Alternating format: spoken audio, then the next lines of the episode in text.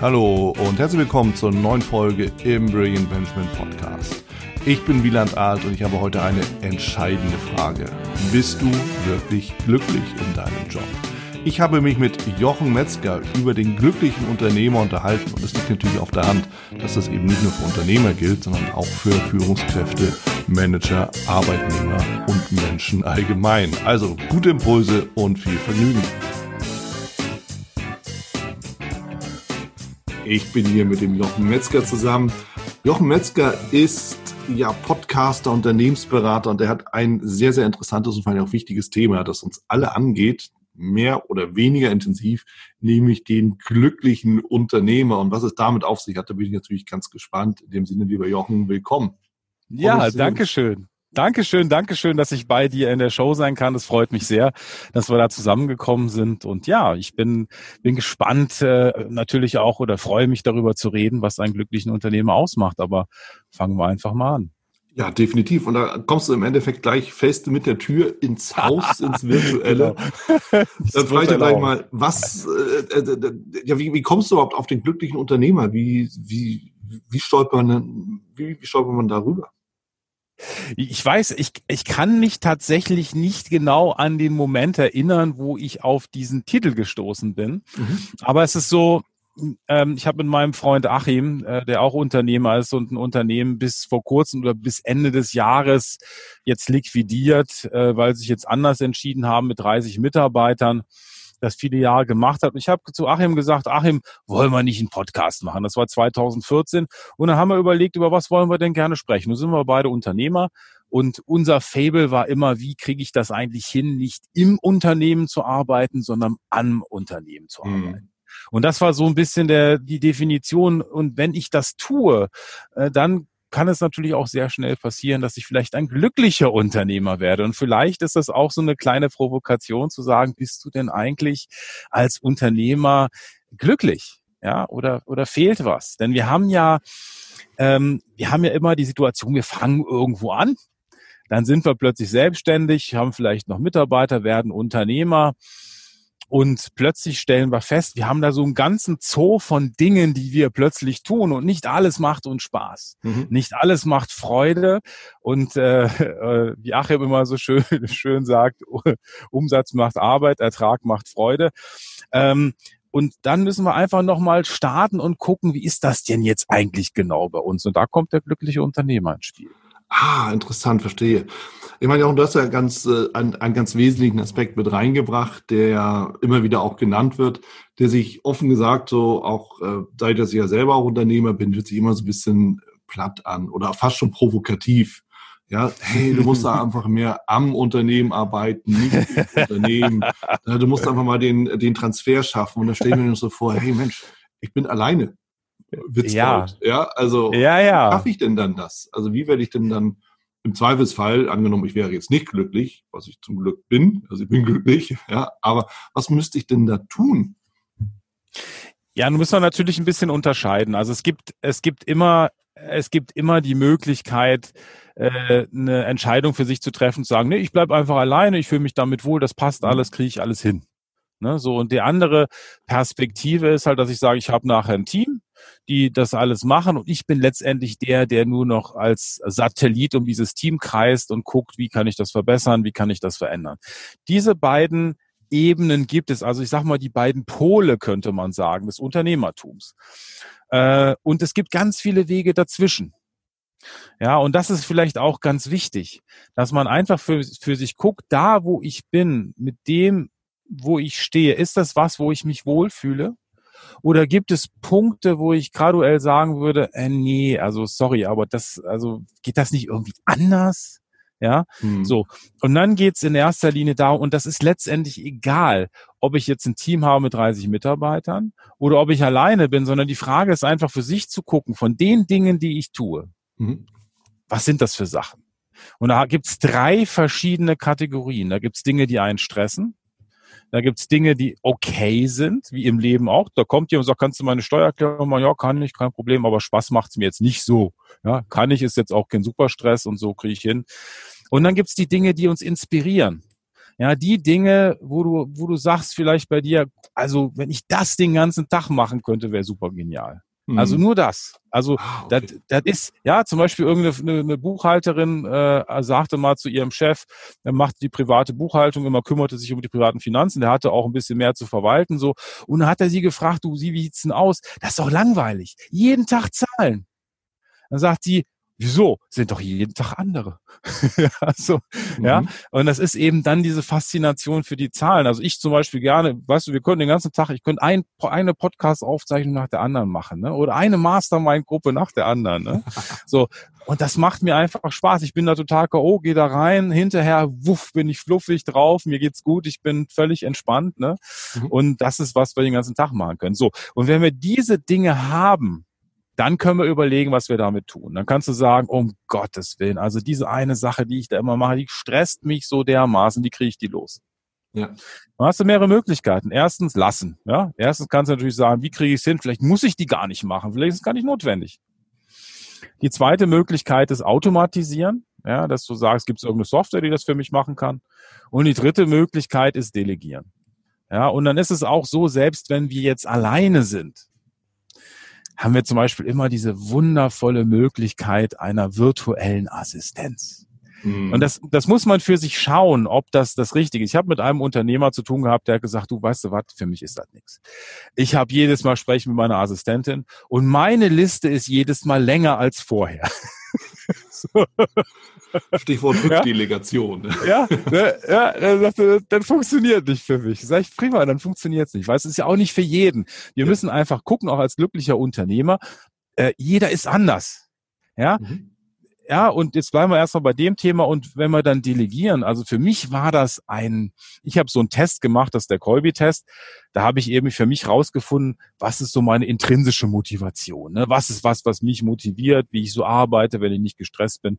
Und ich habe festgestellt, so Aufgaben, die immer wieder gleich sind, hasse ich wie die Pest. Und wenn ich sie auch nicht hasse, manchmal, dann merke ich, ich bin da extrem schlecht drin. Das ist sowas wie der Podcast ist zu Ende. Mhm. Und dann muss der hochgeladen werden. Und dann ah. muss die, das, das hasse ich. Also das, das geht gar nicht, ja. Mhm. Und das habe ich halt jetzt einfach im Prozess gegossen. Das macht meine Assistentin. Und für mich ist das, es war unglaublich anstrengend, diesen Prozess wieder aufzunehmen. Wir hatten ja ein bisschen Pause zwischendrin im Podcast, im Glücklicher Unternehmer Podcast. Mhm. Und jetzt genieße ich das. Jetzt passiert das. Jetzt kommen plötzlich dann, machen wir auch den ganzen Prozess mit den Gästen. Jetzt kommen Gastanfragen. Es ist dann Eintrag, kriege ich einen Kalendereintrag. Da kommt wieder ein neuer Gast. Freue ich mich, ja. Mhm. So. Und das sind so Dinge, wo man einfach, wo es wichtig ist, für sich selber zu schauen, wann fühle ich mich erfolgreich und wie viel sieht für mich der ideale Tag aus. Das heißt, ne, also in dem Sinne nicht nur, dass ich mein Unternehmen weiterentwickle, sondern dass ich für mich auch gucke, wie kann ich die Dinge für mich tun, dass es mir immer besser geht. Ja, verstehe. Also ich meine, du sprichst viele Punkte an, die mich selber natürlich auch berühren. Ich hatte es ja eben mal reingeworfen, hey, ich bin ja auch Einzelunternehmer, aber irgendwie bin ich es auch nicht. Aber du hast schon recht. Ja kann ich es delegieren, an wen kann ich es delegieren? Und auch ein Einzelunternehmer kann natürlich ein Team um sich herum scharen. Das ist allerdings eben dann ein etwas loses Team. Ja, klar. Ja, da gibt es zum Beispiel so grafische Sachen, wenn du es gerade so sagst. Ja, ähm, mhm. ich meine, wir sind ja mittlerweile verurteilt zum, zum Allgenie zu werden. Ja. Könnte so passieren. Aufgebaut, ja. aktuell der Greenscreen, Kameraequipment. Ja. ja. Also Im Endeffekt, wir machen alles, da hast du recht, auch Podcast schneiden und all diese ganzen Dinge.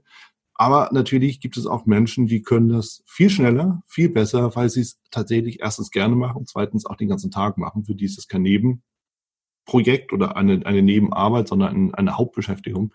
Und die bieten ihre Dienste natürlich freiberuflich an und lässt sich heutzutage über die Internetportale, die es da eben so gibt, auch international, das ist ja das Interessante, auch finden. So und ja. tatsächlich, ja, wenn wenn wenn du das so sagst, ähm, ich habe da auch ein Team mittlerweile auf der ganzen Welt verteilt, ja, von kleinen Dienstleistungen, Richtig. von einer Fotoretusche bis mal irgendwie Logo machen oder mal einen Katalog bearbeiten, wo ich weiß, mit denen muss ich reden, ich weiß, was das ungefähr kostet und go. Und dann habe ich Genau. Ja. Genau. Und das ist die erste Stufe, die man tun kann. Ne? So ja. je nachdem, wie du es dann nachher aufbaust. Für mich war es so, ich habe eine Assistentin, äh, eine, eine Deutsche, die ist, ist die, die, die, die Frau eines, eines Vizepräsidenten eines amerikanischen Unternehmens, auch, auch ein Deutscher in der, in der Automobilzulieferindustrie. Und die sagt, die habe ich irgendwie vor, auch über ein englisches Portal kennengelernt, vor weiß ich nicht, vielleicht sind sogar schon fünf Jahre inzwischen. Ich kann es dir ehrlich gesagt nicht genau sagen. Mhm. Und für mich war das so eine Erleichterung, Dinge abgeben zu können, weil es ist einfach so, wir haben in unserem, wir sind so gestrickt, dass wir uns als Menschen nur eine bestimmte Anzahl von Dingen merken können. Mhm. Also so irgendwie acht oder so. Ich weiß nicht, wie viel es genau sind. Und wir haben diese acht Dinge. Und wenn wir diese acht Dinge im Kopf haben, sind wir total blockiert. Da kommt nichts anderes mehr. So, und dann denkst du, ah, da muss ich noch dran denken, ah, das muss ich noch machen. Klar, du kannst jetzt Kalender zur Hilfe nehmen, Reminder, kannst alles machen, so, ne? Ja. Und für mich war das eine total, ein totales Erleben, dass ich plötzlich angefangen habe, Dinge zu delegieren und habe gesagt, du, pass auf, kannst du das machen? Ja, mache ich.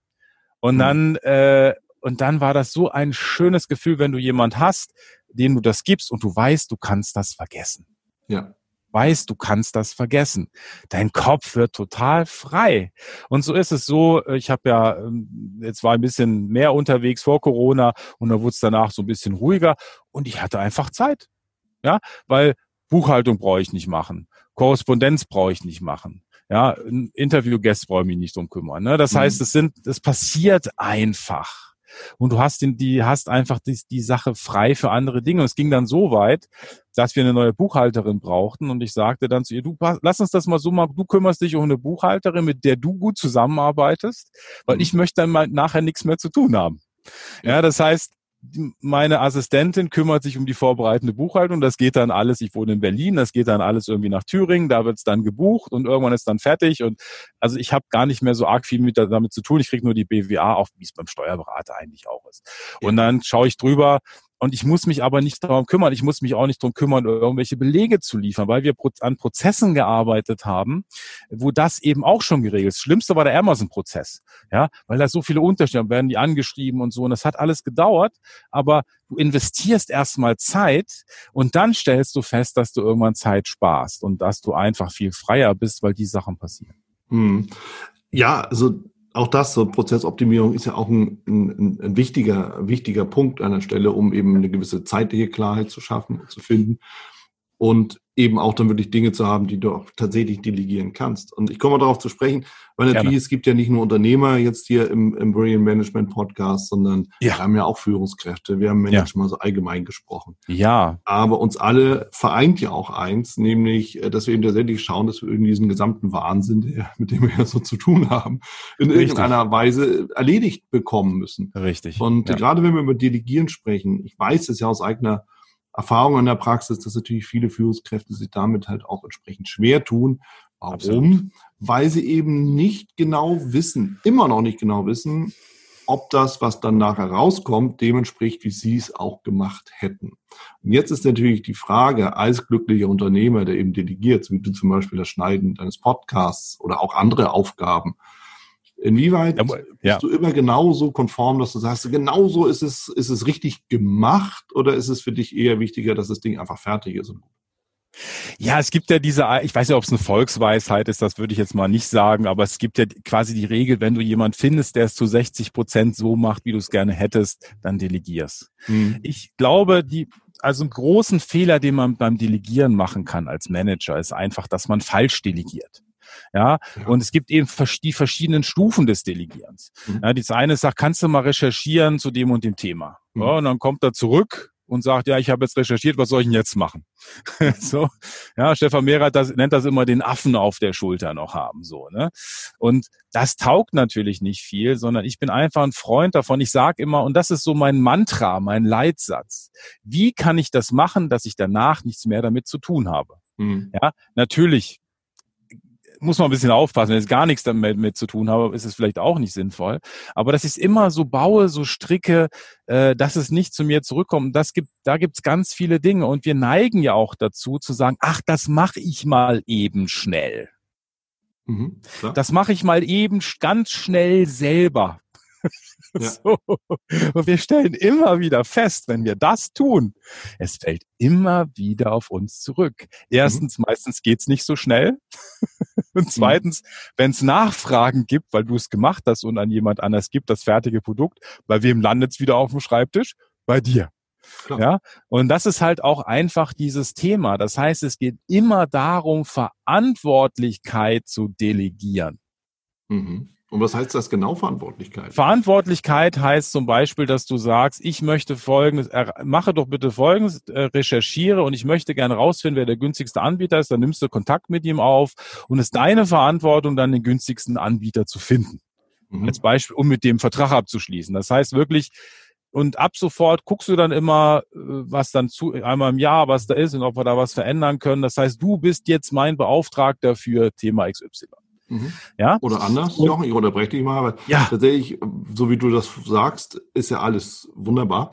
Nur jetzt böse bin ich äh, natürlich, oder ne, ja, sehr gut. böse werden und dann kann ja, ich sagen, ja, du kannst es ja noch viel einfacher machen. Du kannst ja eben tatsächlich sagen, nee, pass mal auf, Freund. Mein Ziel ist es, dass ich das günstigste Produkt habe, XYZ. Ja. Und zwar durchgängig. Das ist deine Aufgabe, sicherzustellen, dass es immer das günstigste ist, was am Markt verfügbar ist. Bitte stelle das ja, sicher. Genau, noch besser. Ja, das ist jetzt ein schöner Sparringstausch, dass wir einfach jetzt in dem Team zusammen, unser Zweier-Team jetzt eine gute Lösung gefunden haben. Und was eben auch wichtig ist, wenn ich delegiere, zu sagen, hast du alles, was du brauchst? Hast du alles, was du brauchst? Ich möchte nicht, dass er nachher nochmal kommt und sagt, ja, ich habe jetzt vergessen, da war noch das ich, das kann passieren, ist überhaupt kein Problem, aber mhm. am Anfang ist wichtig zu fragen, hast du alles, was du brauchst? Und dann sagt er, ich habe dies und das und jenes. Mhm. Und dann fragst du wieder, hast du alles, was du brauchst? Und ich frage das wirklich manchmal vier, fünf Mal, bis wirklich eine Pause entsteht. Nee, jetzt fällt mir wirklich nichts mehr ein. Ja. ja. Ja, dass wirklich alle Informationen da sind. Und dann geht's auch, hängt's auch ein bisschen davon ab, was haben wir für einen Typ gegenüber. Ja, es gibt mhm. ja die Menschen, die sagen, ey, das, das kriegen wir hin, das mach ich schon mal eben schnell, da guck ich mal. Ne? Und dann gibt's eben die Menschen, die sagen, du, also ich fühle mich da unsicher, da fehlt mir noch was. Und dann, was brauchst du noch für deine Sicherheit? Ja, das und das. Und dann gehen wir es vielleicht auch noch einmal durch und so, dass ich dann an dich delegiere, dass einfach diese Sicherheit da ist. Und mhm. letztendlich ist es so, als Führungskraft, wenn ich ganz ehrlich bin, ist viele meiner Tätigkeiten sind auch eben nicht delegieren, sondern ich mache mal eben irgendwas selber. Und selbst das könnte ich delegieren. Und was mir dann meist im Weg ist, ist, dass ich sage, ja, dann ist aber nicht so gut. Dann ist aber nicht so perfekt. Mhm. Dann sage ich, ja, du kannst dich entscheiden, ob du es perfekt haben möchtest oder ob du eine gute Lösung haben willst. Und ich habe es manchmal auch so, dass ich dann zu meinem Team sage, wie würdest du es machen? Ja, ich würde es so machen. Sag ich, ja, ich würde es jetzt nicht so machen, aber wenn du dich damit wohlfühlst, dann machst du es so. Ja, und dann habe ich auch mal eine Situation gehabt, wo dann er zurückkam und sagt, ja, es ist nicht so gut gelaufen. Sag ich, ja, dann machst du es anders. Wie würdest du es denn jetzt machen? Ja, ich würde es so machen. Ja, prima. Ja, dass man auch wirklich die, die Entscheidungs, also das ist ja so, wir wollen ja als Menschen auch entscheiden.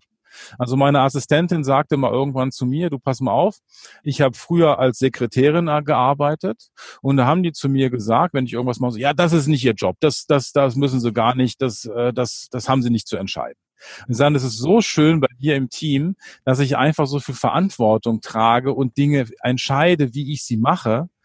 Und äh, das ist einfach eine tolle Geschichte und das kann ich jedem empfehlen, der als Manager arbeitet. Möglichst viel delegieren. Mhm. Auf einer möglichst hohen Ebene. Da stecken ja auch mehrere Aussagen von dir drin, auf die ich gerne nochmal zu sprechen kommen will. Zum einen. Sehr gerne. Der Punkt, wie viel Perfektion muss sein? So, und da bin ich natürlich auch als Effizienzfreund auch von der 80-20 oder umgekehrt von der 20-80-Regel begeistert. Und ich habe so rausgehört, das teilen wir beide, oder? Wie sieht's aus? Ja, du, äh, also Erstens ist es total wichtig, nie am Text zu kleben. Ja, also das mhm. zu sagen, das muss jetzt genau so gemacht werden und so. Nein, sondern es geht immer darum, Erfahrungen wieder reinzugeben. Zum Beispiel dieses schöne Beispiel Podcast-Interviews. Wir schreiben Podcast-Gäste an. Potenzielle und dann kommen Rückfragen. Und dann habe ich diese Rückfragen gekriegt und dann habe ich mir habe ich mir das angeschaut und dann hatten wir erst besprochen, hm, naja, was machen wir denn jetzt damit? Dann schaue ich mir das an und dann antworte ich da und irgendwann dachte ich, nee, warum muss ich das machen? Ja, es ist doch viel intelligenter, schlauer, effektiver, wenn ich Zeit investiere mit meiner Assistentin und sie frage, jetzt haben wir die Antwort gekriegt, wie würdest du da antworten? Ja, weiß ich nicht und so. Da sagt, der Kontext könnte so und so sein, sagt sie, prima, mache ich mir einen Baustein, lege ich mir hin, dann weiß ich schon, wenn die Situation kommt, verwende ich den wieder. Ja, und eher dieses Mitdenken zu fördern. Und das ist aus meiner Sicht die, ein Bravour von 2080. Ich liebe Pareto. Ja. ich liebe das einfach, ja. Weil wir mit, mit diesen Hebeleffekten uns unglaublich viel Zeit sparen können. Und es ist immer wichtig, das Team zu empowern. Hört sich jetzt doof an, mir fällt gerade kein deutsches Wort ein, zu befähigen, ja. ja dass sie immer besser werden, dass sie immer besser werden, dass sie immer, dass du da wieder ein neues Know-how reinsteckst. Ne? Das mhm. ist erstmal anstrengend am Anfang, weil du denkst, oh, da habe ich doch gar keine Zeit für. Ja. Ich muss doch das und das fertig kriegen. Das heißt, wir müssen erstmal Zeit investieren, damit wir ein Ergebnis kriegen. Das ist so. Mhm. Das ist in allem so. Wenn wir irgendeinen Sport lernen wollen, müssen wir erstmal Zeit investieren. Und wenn wir ein klar. Team aufbauen, müssen wir auch ins Team erstmal Zeit investieren. Klar, klar. Ja. Also im Endeffekt, so wie du das schilderst, können wir ja wirklich sagen, nicht nur der glückliche Unternehmer, sondern mal global gesagt, das glückliche Management. Weil tatsächlich, ja. das, was du beschreibst, sind ja auch typische Management-Funktionen ja. auf der einen Seite und natürlich auch typische Management-Stolpersteine auf der anderen Seite. Absolut. Äh, über Absolut. die in der Praxis schnell mal gestolpert wird. Würdest du sagen, lieber Jochen, dass der glückliche Unternehmer definitiv ein Makromanager ist und kein Micromanager? Oh, das ist ja fast schon eine rhetorische Frage. Also ja. ich habe immer mich ein bisschen schwer getan, was Micromanagement genau ist. Deswegen weiß ich nicht, ob ich die Frage gut beantworten kann. Aber ja, es ist weniger wichtig, auf die kleinsten Teile zu achten, sondern mehr das große Ganze im Auge zu behalten und dass die Dinge, die die einzelnen Personen ausführen, immer weiter in deren Verantwortung zu geben. Mhm. Und wenn jemand zurückkommt zum Beispiel zu dir und trotzdem, dass du ganz toll delegiert hast. Mhm. und er kommt zu dir und sagt, Jochen, wie soll ich denn das jetzt machen? Dann ist eine ganz schöne Frage zu sagen, ja, wie würdest du es denn machen? Was hast du denn für Optionen? Und dann fängt er an zu reden und dann sagt er, ja, ich habe mir überlegt, das und das und so und so und ich könnte so und so, aber das gefällt mir eigentlich besser. Ja, dann machst du das so. Mhm. Und du, du hast eigentlich gar nichts gemacht, mhm. außer dass du ihn gespiegelt hast. Und ich glaube einfach, und das haben wir in der heutigen Zeit auch, wir haben keinen Arbeitgebermarkt, sondern wir haben einen Arbeitnehmermarkt. Das heißt, die Arbeitnehmer sind in der, in der Überzahl und es geht darum, dass unsere Arbeitnehmer auch einfach glücklich sind. Ja, wenn wir jetzt ein Manager sind, dass es denen gut geht. Und wann geht es ihnen gut? Wenn sie nicht so eingeengt werden, sondern wenn sie Entscheidungen treffen können. Nicht immer, ja, es gibt auch Leute, die lieben das von 9 to 5, dann ist eine Sache, jetzt machst du das, dann machst du das, weil sie keinen Bock auf den Job haben. Ganz ehrlich, die haben da einfach keinen Bock. Die wollen einfach dann ihren Job beenden. Die meisten, ich, ich sage das jetzt mal so ketzerisch, ja. Mhm. Und ähm, aber die meisten Leute wollen Verantwortung, Verantwortung übernehmen. Das machen sie auch zu Hause. Ja, ja, zu Hause managen sie ihr Leben und da gibt's schöne Bücher von Ricardo Semmler. Eins ist zum Beispiel Maverick, ein, äh, ein brasilianischer Unternehmer. Ich liebe die Bücher schon relativ alt. Ich glaube 20, 30 Jahre sind die schon alt. Und der beschreibt auch, wie er sein Unternehmen führt. Und er sagt, meine Aufgabe als Unternehmer ist, mich eigentlich überflüssig zu machen. Ja, äh, ja und, und, und darum geht's genau. Und er sagt, die Leute managen ihr Privatleben und in der Firma werden sie behandelt wie Schafe. Äh, und darum geht's einfach von diesem Denken, Denken wegzukommen, sondern einfach dahin zu kommen, dass jeder Verantwortung ähm, innehat. Und es gibt noch einen spannenden Aspekt dabei. Was wir wollen heute als Unternehmer, als Unternehmen, wir wollen ein System haben, was ganz viele Sensoren hat, seismische Sensoren, die nach außen gehen wie Tentakel. Und was sollen die tun? Die sollen im Markt sein. Und die sollen spüren, was im Markt passiert. Mhm. Und nicht nur oben die Antenne vom Chef, sondern das Ganze, alles. Und dann können wir viel mehr spüren, was sich verändert in, im Markt und können darauf reagieren. Und wenn die Leute dann so trainiert sind, dann kann auch Veränderung stattfinden. Das brauchen wir heute. Das geht unglaublich schnell, das brauchen wir. Ja, also da kommen auch mehrere Strömungen so zusammen, die ich auch beobachte, beziehungsweise von denen ich auch überzeugt bin. Ähm, zum einen natürlich der Wunsch nach immer mehr auch so einer gewissen Autonomie in den Unternehmen auf Mitarbeiterebene, also im Endeffekt auf, gilt das ja für alle, ja, von, von der ja. obersten Spitze bis hin zum, zum ersten Tag im Unternehmen. Ja, man will eben einfach immer autonomer sein. Das liegt natürlich auch daran, dass wir es gewohnt sind, ja mittlerweile auch mitreden zu können, auch aufgefordert sind, mitzureden. Ne? Stichwort Social Media. Ja, wer da nicht mitredet, erscheint praktisch auch nicht. Das ist halt eine mhm. Sache. Mhm. Und natürlich die Komplexität in der Arbeitswelt oder in der Welt allgemein fordert es ja gerade heraus, dass wir eben auch Dinge abgeben, zumindest die nicht nur, wenn wir sagen, wir haben da keine Lust zu, sondern die können wir einfach auch nicht. Also, und selbst wenn man das aneignen würde, wäre es immer noch un, also um, um Welten schlechter als das, was, was dabei rauskommt, wenn jemand macht, der sich erstens dafür interessiert, wie du ja. schon sagtest, oder ja. der es auch regelmäßig macht. Ja, und das Richtig. ist eben auch so ein Punkt. Und die dritte Stufe ist eben, Und da reden wir eben in den Unternehmen über den Wunsch nach zunehmender Agilität oder dem agilen Arbeiten oder dem Agile Leadership, also was auch immer das auch heißen mag. Das kann ja jeder dann selber mit Inhalten ausfüllen. Aber es bedeutet ja im Endeffekt viel auch Freiheit in der Entscheidung, in der Herangehensweise, aber auch dann natürlich mit dem Aspekt, dass ich unter Umständen auch mit den Ergebnissen leben muss, die am Ende dabei rauskommen. Genau, und das ist auch wichtig. Und ich glaube auch, wir haben es auch mit Achim im Podcast öfter, öfter gehabt über die Fehlertoleranz, also auch mhm. eine Fehlerkultur im Unternehmen zu haben. Was mhm. passiert im Unternehmen, wenn ich einen Fehler mache? Werde ich dann gefeuert? Äh, werde ich dann, äh, was, was passiert dann? Und ja. letztendlich ist es wichtig, dass ich, dass ich eine Vertrauenskultur habe und dass wenn ich einen Fehler mache, gut, dann habe ich einen Fehler gemacht. Ich habe die Situation gehabt mit meiner Assistentin, die ruft mich irgendwie an, ich bin unterwegs äh, zum, zum Seminar, dann sagt sie, du, ich habe echt einen riesengroßen Fehler gemacht. Ich sag, warten. Ja, ich habe vergessen, das Hotel zu stornieren. Ich sag ja, was sind die, was ist jetzt der Schaden? Ich sag ja, 300 Euro. Ich sag ja, ja, ich überweise dir das auch. Sag, brauchst du nicht. Aber darum geht's nicht. Es mhm. geht einfach darum, es ist passiert, kann passieren und ich weiß definitiv, dass es ihr nicht nochmal passieren wird. weißt du, so? Ja. ja. Und selbst wenn, dann passiert es eben. Gut, das war jetzt, und so ist das eben, dass dann, oh Gott, was hast du denn da gemacht und wir können nicht und ja, dass man, dass, dass diese Feldwebelgesellschaft, das brauchen wir nicht. Mhm. Ja, sondern die Leute sollen ermutigt werden, das Team, die Menschen sollen ermutigt werden, Fehler auch machen zu dürfen ja. und letztendlich nicht dafür abgestraft zu werden. Ja. Sondern einfach zu sagen, was hast du daraus gelernt? Wenn, wenn irgendwas passiert ist, nicht gut gelaufen, dann frage ich, na, wie können wir es das nächste Mal anders machen? Wie können wir es verbessern? Wie, was, was können wir tun? Dass das nicht wieder passiert. Und das war's dann auch, ne? Ja, ich meine, das, äh, du sprichst große Worte gelassen aus. Ja. In dem Moment, wo, wo Fehler nicht erlaubt sind im Unternehmen, findet kein Fortschritt mehr statt. Wir hätten heute noch kein Rad, weil die Gefahr ja dabei wäre, dass es wegrollt, wenn man es erfindet. Großer Fehler. ja, ja, Sondern, Big Change. ja, so, und das ist eben genau der Punkt. Damit müssen wir eben auch leben, dass Fehler gemacht ja. werden. Und der Punkt ist, und das, das war ja auch deine Reaktion darauf, in dem Moment, wo du sagst, ja, das ist Sauerei, wie konnte es nur passieren und natürlich zahlst du mir das Geld, hast du die verloren. Erst ja. innerlich, dann irgendwann auch physisch. Und ja. auf dem Weg von innerlich zu physisch wird auch nicht mehr irgendeine, ein Risiko in Kauf genommen. Es wird eigentlich nur noch abgearbeitet, dies nach Vorschrift maximal. So. Und das ist im Endeffekt im Regelfall teurer als der Schaden, der ja. eben durch einen Fehler entsteht. Und am Ende machen wir alle Fehler. Große, ja. kleine, sichtbar, nicht genau. sichtbar. Ne? Gerade jetzt wahrscheinlich genau. auch wieder ein. Wie das eben so ist. Ja, genau. Ja, weiß man ja nicht. Ne? Das sollen andere entscheiden. Nichtsdestotrotz, vielleicht labern wir zu lang.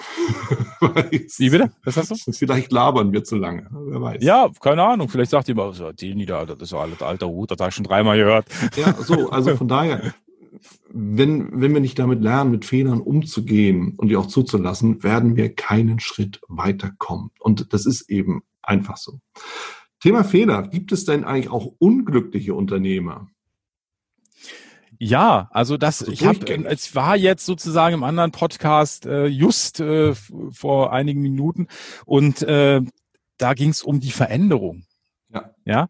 Und ich würde, ich würde das ins Zentrum stellen. Also die Frage ist erstens, ähm, wenn ich das Gefühl habe, so wie es ist, und das ist immer eine persönliche Geschichte, die ich für mich selber anschauen muss als Unternehmer, als Manager, und das ist in beiden Situationen eigentlich gleich, mhm. ähm, dass ich einfach für mich gucke, wie geht's mir? Fühle ich mich gut? Fühle ich mich gut mit meinem, mit meinem, mit meiner Arbeitswelt, mit meinem Leben, mit meiner Balance zwischen Arbeit und Freizeit? Ja, fühlt sich das gut an? Macht das für mich Sinn? Oder gibt es einfach Dinge, die mich stressen und die mich unglücklich machen, die mich belasten? Ja. Ja, und dann hängt es natürlich noch von der Gratebelastung ab. Wenn du jetzt einmal im Monat irgendwas eine Stunde machen musst und sagst, ah, oh, das ist doof und ich ärger, die, du ärgerst dich einen Tag vorher, ist es vielleicht noch okay. Wenn du dich den ganzen Monat ärgerst darüber, dass du es machen musst für diese eine Stunde, dann sollte man was verändern. Und ich glaube, es gibt einfach unglückliche Unternehmer, die sagen, und das ist jetzt wichtig, die sagen, ja, das ist eben so, das gehört dazu. Ja, das kann sein, aber es kann sein, dass ich es einfach noch nicht in Frage gestellt habe. Und die wichtigste Frage ist, warum muss ich das tun? Mhm. Warum muss ich das tun? Mhm. Ja, ein Beispiel, Aufträge unterschreiben. Hasse ich, finde ich total blöd. Ja, und nun ist es so, dass meine Assistentin die unterschreibt, weil sie, weil ich sie sozusagen bevollmächtigt habe, dass sie meinen Willen ausdrückt in Form meiner digitalen Unterschrift. Mhm. Ja, das ist jetzt, ich würde jetzt nicht, wenn ich jetzt mit der Deutschen Bahn einen Vertrag über 50 Jahre mache und äh, da das Geld in meine Kassen spült, dann würde ich vielleicht schon nochmal selber unterschreiben, aber ob das beim Auftrag, der vielleicht 2000 Euro ist, da sage ich dann auch, okay. Und dann kann das einfach seinen Gang gehen. Und so kann ich mich viele Dinge wieder fragen, warum muss ich das selber machen? Und es geht immer nur um das eigene Wohlbefinden. Und vielleicht ist auch jemand da, so, ich bin total glücklich. Und dann geht er aus dem Podcast raus und sagt, na ja, aber die eine Sache, die nervt mich schon. Mhm. Ja. Mhm. Und, und, äh, und wenn es nur die eine Sache ist, wenn ich so, zu 90 Prozent glücklich bin und die 10 Prozent nicht, dann, ja, dann gucke ich eben, wie die 10 Prozent auch noch da sein können. Mhm. Und natürlich ist es so, wenn wir keinen Umsatz machen, dann können wir noch so und so viel gestalten und machen und gucken und tun äh, dann geht's erstmal darum, Umsatz zu machen. ja? ja? Weil wenn du keinen Umsatz machst, dann kannst du auch an den anderen, dann kannst du sagen, ah, wie kriege ich jetzt mehr frei und so. Das macht dann alles keinen Sinn. Also das ist auch ein bisschen Pareto, ne? So, wenn, wenn also, der Umsatz nicht stimmt, ne, dann ist das ja, auch eine fragwürdige Geschichte. Absolut, ja. Und damit hast du natürlich genau so einen Punkt genannt, der mir gerade durch den Kopf geht. Ist, ist ja alles gut und schön. Nur wenn ich halt, ja, wenn ich nicht die Mittel habe, irgendwas zu delegieren, selbst mir im Internet nicht irgendwie eine Hilfe zu kaufen, in dem ja. Sinne. Also, ne, wenn ich keine Zeit habe, muss ich mir Zeit kaufen, halt im Zweifelsfall. Genau. Aber wenn, wenn, wenn mir einfach die Mittel fehlen, dann bleibt mir gar nichts anderes übrig. Bin Richtig. ich denn dann trotzdem ein unglücklicher Unternehmer? Also, weil das ist tatsächlich etwas, was ja eher Unternehmer betrifft, also Selbstständige. ähm, oder oder wie, wie, wie, wie siehst du das? Ich habe ah, ich hab vor, vor einiger Zeit auch mit zwei Unternehmern gesprochen. Ich sage, ich verstehe das nicht mit dem glücklichen Unter, also mit dem Autopiloten, das verstehe ich nicht. Ihr habt ja so einen Autopilot und da kann ich mich da einschätzen, wie sehr arbeite ich schon an meinem Unternehmen und nicht in meinem Unternehmen. Und ich, ich verstehe das nicht. Ich mache hier Design, das mache ich gerne und so. Ja.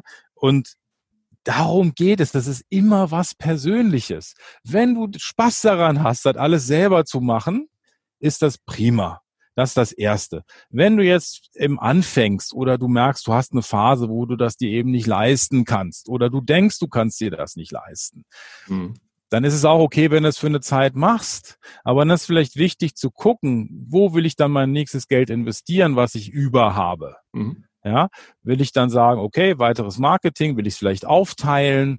Ja, und es ist immer wichtig, und das ist das, was wir als Unternehmer manchmal übersehen dass wir sagen, ja, das ist eben so, ich, das geht jetzt nicht und so, oh, das ist, und dann, dann machst du das und du verrennst dich darin, wie so ein Hamsterrad. Also dieses Hamsterrad, was wir als Angestellte haben, können wir auch genauso als Unternehmer entwickeln. Ja, dass wir sagen, ja, das geht jetzt nicht, ja, das mache ich selber, da spare ich ein bisschen Geld und so. Und dann ist einfach für mich so ein bisschen immer die Frage, wenn du das machst, was ist denn da dein Stundensatz? Ja, also wenn du jetzt anfängst, deinen Podcast abzutippen oder so, ja. Was ist da dein Stundensatz, ne? So als Beispiel, ne? Ja. Und danach kann man auch ein bisschen gehen und sagen, mhm. na ja, was werden jetzt das nächste? Und ich sehe es immer als Prozess. Mhm. Wenn es eben so ist, wir sind unglücklich, wir sagen, das geht jetzt halt nicht anders, das muss ich eben machen, dann einfach hinzugehen und zu sagen, ja, aber sobald ich da ein bisschen Geld habe, investiere ich es wieder in Manpower. Das heißt, du hast entweder hast du Zeit oder du hast Geld oder eine Mischung von beiden. Du musst immer ein bisschen abwägen, wie machst du es. Ne? Hm. Was passiert denn, wenn, wenn, wenn ich das nicht hinkriege? Also eigentlich, ich bin ja motiviert, ich habe da Bock drauf auf das, was ich da mache und ähm, ich habe ein Unternehmen gegründet, bin da alleine, habe auch die ersten Aufträge drin, ja. arbeite sieben Tage die Woche, zehn Stunden am Tag und gebe Vollgas. So, jetzt ist dann die Frage, was, was passiert denn dann mit mir? Bin ich dann irgendwann nicht mehr glücklich oder wie siehst du das?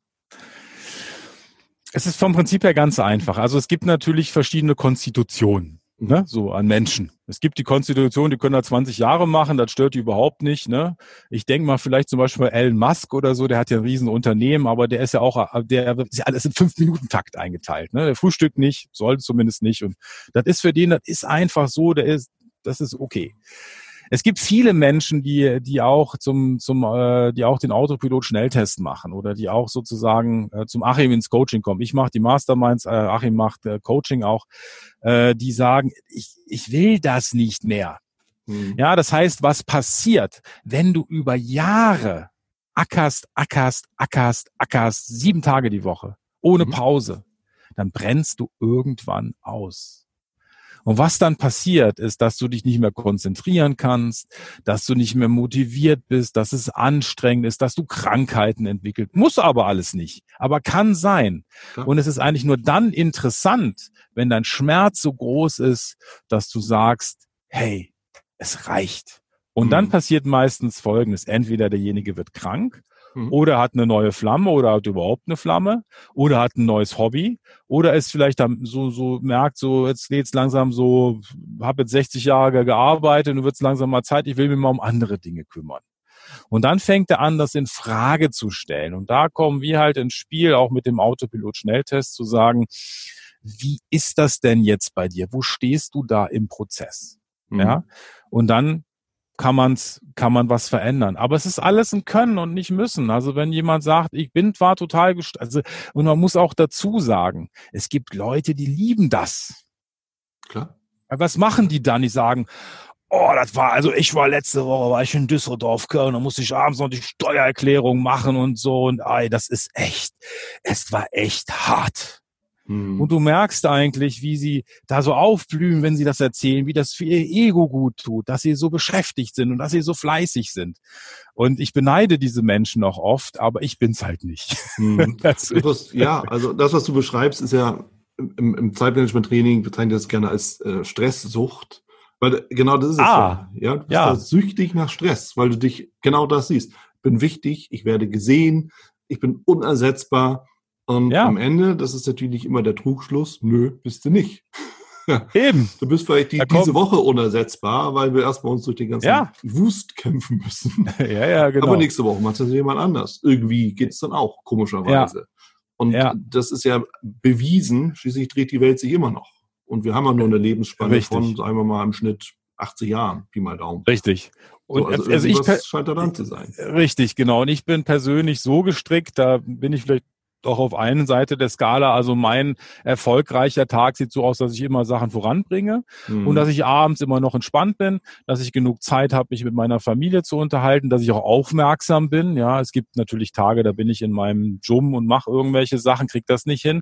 Ja. Aber dass es ausgeglichen ist und dass ich auch ein Teil dieser Gesellschaft bin. Und ich merke das eigentlich immer ganz gut, wenn meine Frau dann irgendwie zu mir sagt, du bist eigentlich gar nicht da. Mhm dann weiß ich spätestens, dass da irgendwas nicht stimmt.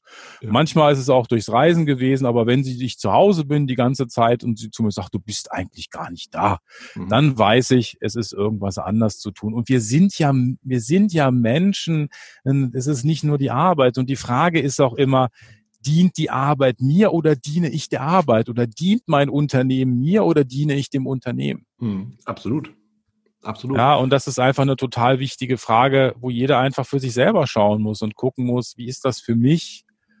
Und es gibt immer, es gibt immer ein Leben jenseits von Glaubenssätzen. das heißt, ich bin unersetzbar, das ja. muss ich machen, ja. das kann nur ich. Wenn ich das nicht mache, geht's schief. Ja, und da kann jeder mal für sich gucken, was da so in einem tobt. Ne? So. Ja, absolut. Absolut. Absolut. Ich meine, was du gerade beschrieben hast, das kennzeichnet ja im Endeffekt ja schon einen, einen glücklichen Unternehmer. Halt Präsenz, auch nach Feierabend, auch die ja. Zeit, sich, äh, auch dem, oder die Möglichkeit, sich Zeit für sich selber zu nehmen, die eigenen Bedürfnisse eben auch zu leben. Das, was typischerweise auch als eine gewisse Work-Life-Balance bezeichnet wird, eben auch tatsächlich stattfinden zu lassen. Mal offen gesagt, so zwischen uns beiden oder uns dreien mit Hörer, ne, aktuell. Ja, ja genau. Ähm, ist es natürlich schon so, ich bin manchmal tatsächlich nicht mehr in der Lage zu entscheiden, was ich essen will. Völlig wurscht. Vor allem wurscht, ne? ja, dann, dann halt das. genau. Aber ja, ja, das ist, könnte natürlich so ein Symptom sein, wo ich dann vielleicht selber sagen müsste, okay, Moment mal, wenn ich schon nicht mehr entscheiden kann, was ich essen will, ähm, vielleicht habe ich mich dann so ein bisschen zu sehr aus dem Fenster gelehnt während des Tages und müsste mal eine Spur runterfahren. Würdest du das so sehen als Symptom? Ja, also ich merke das äh, auch sowas, wenn ich so zum, wenn ich so zum so Kampfbeißer werde beim Essen, so, weißt du, mhm. so. Hang, hang, hang, hang.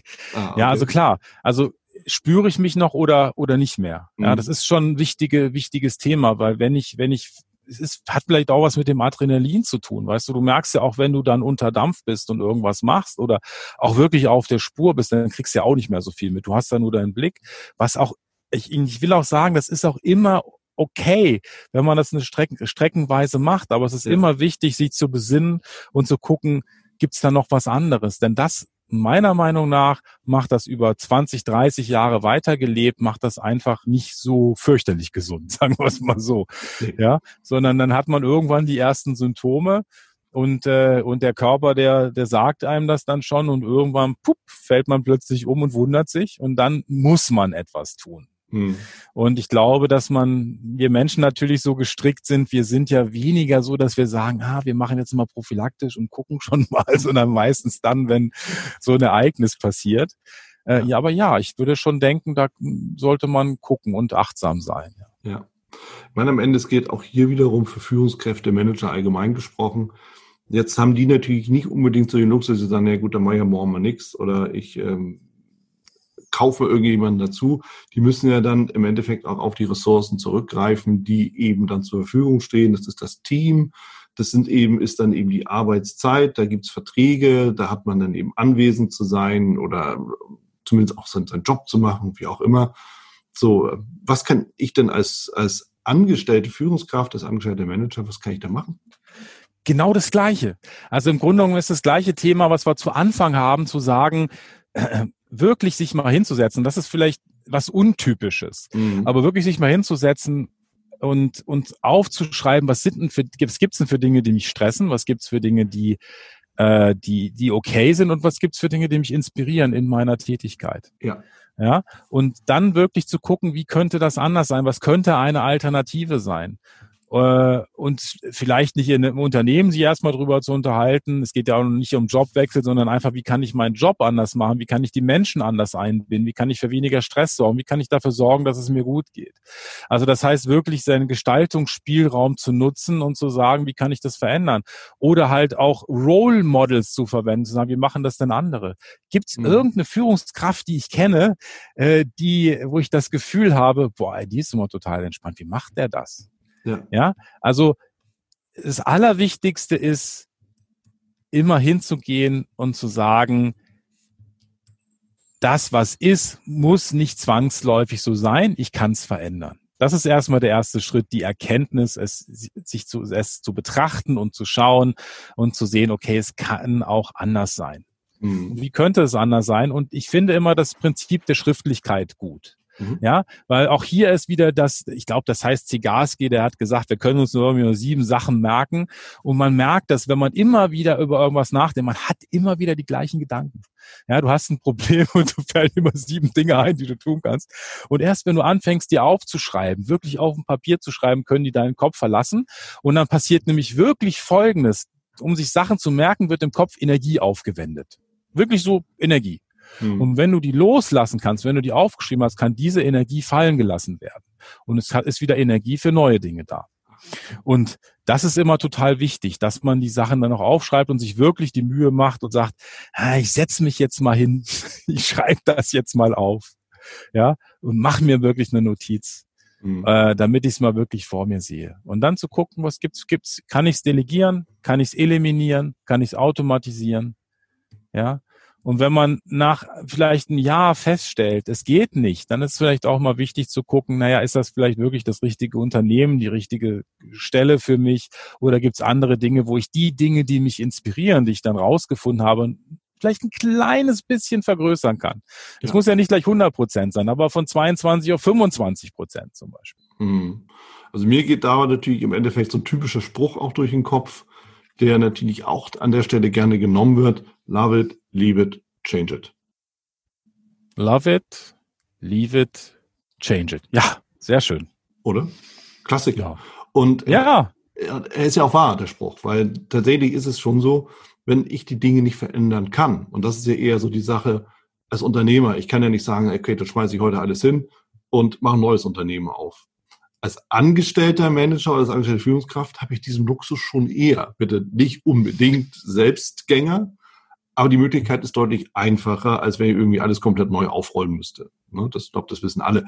Nichtsdestotrotz, ich muss mich irgendwie mit den Dingen arrangieren. Und auch wenn ich eben für einen Zeitraum, und da interpretiere ich jetzt einfach mal rein, für einen Zeitraum wirklich mich da durchbeißen muss, einfach weil ich momentan nicht die Ressourcen habe, vielleicht die finanziellen nicht, vielleicht auch nicht die personellen Ressourcen habe, um eben einfach Dinge abzugeben. Ja gut, irgendeiner muss den Job halt machen.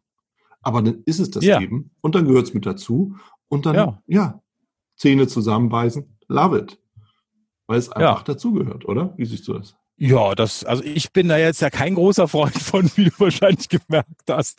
Ich bin da einfach, ich habe so eine niedrige Frustrationstoleranz. Mhm. Aber es gibt natürlich immer das, dass man etwas so lange macht und man liebt es irgendwann. Das sehe ich definitiv. Also ich bin dafür sicher nicht geeignet. ähm, aber äh, ich sehe es als auch guten Ansatz, auch an, an eine andere Möglichkeit, ja. Mhm. Mhm. Klasse. Jochen, wir gehen schon mit sieben Meilenstiefeln auf äh, das Ende zu. Ich habe jetzt eine Frage noch an dich. Ja. Was ist deine wichtigste Empfehlung für mich als Führungskraft, als Manager oder als Unternehmer, Unternehmerin? Bitte, dass wir ja auch das klar deutlich sagen. Die wichtigste Empfehlung ist einfach für sich zu gucken, bin ich denn eigentlich glücklich? Ist denn eigentlich mein Leben so, wie ich mir das vorgestellt habe, als ich zum Beispiel gesagt habe, ich will Unternehmer werden oder ich möchte Führungskraft werden oder ich möchte Manager werden? Ja, oder gibt es da eine Diskrepanz? Mhm. Das ist der erste Schritt, die Einsicht und dann für sich, sage ich mal, zu sagen, okay, und wenn es so ist, dass das, wie es ist, nicht so ist, wie ich es mir vorgestellt habe. Was kann ich Schritt für Schritt ändern? Und vielleicht in dem Kontext von ein, zwei, drei, vier Jahren so tatsächlich, ja, sondern Schritt für Schritt immer einen kleinen Schritt weitergehen und sich nicht beirren lassen. Und wenn man hinfällt, einfach wieder aufstehen und sagen, okay, jetzt geht's wieder los, was kann ich verbessern? Denn wenn wir etwas verändern wollen, dann kommt es nur dadurch, dass wir etwas tun, erstmal etwas erkennen, etwas tun und dann auch dranbleiben. Ja, Klasse. Also ich finde, das ist natürlich auch eine, eine Empfehlung, die gilt offen gesagt fürs ganze Leben. Das ist immer mal sinnvoll, ja. sich zu reflektieren, bin ich eigentlich da, wo ich hingehöre, wo ich hin will. Deshalb, das, das, ob, ob ich nun im Unternehmen bin, ob ich in der Beziehung bin, ob ich in der Stadt bin, wo ich, wie auch immer. Es macht Sinn, sich diese Frage immer wieder zu stellen. Von daher danke für diese Empfehlung, für den Input. Und Sehr gerne. Ähm, ja, lieber Jochen, schön, dass du da warst. Schön, dass du dein Wissen und deine Insights hier mit uns geteilt hast. Dir weiterhin alles Gute und äh, ja, bis zum nächsten Mal. Mach's gut. Danke dir, Wieland, dass ich bei dir sein durfte und ja, bis zum nächsten Mal. Das war's auch schon hier mit dieser Folge im Brilliant Management Podcast.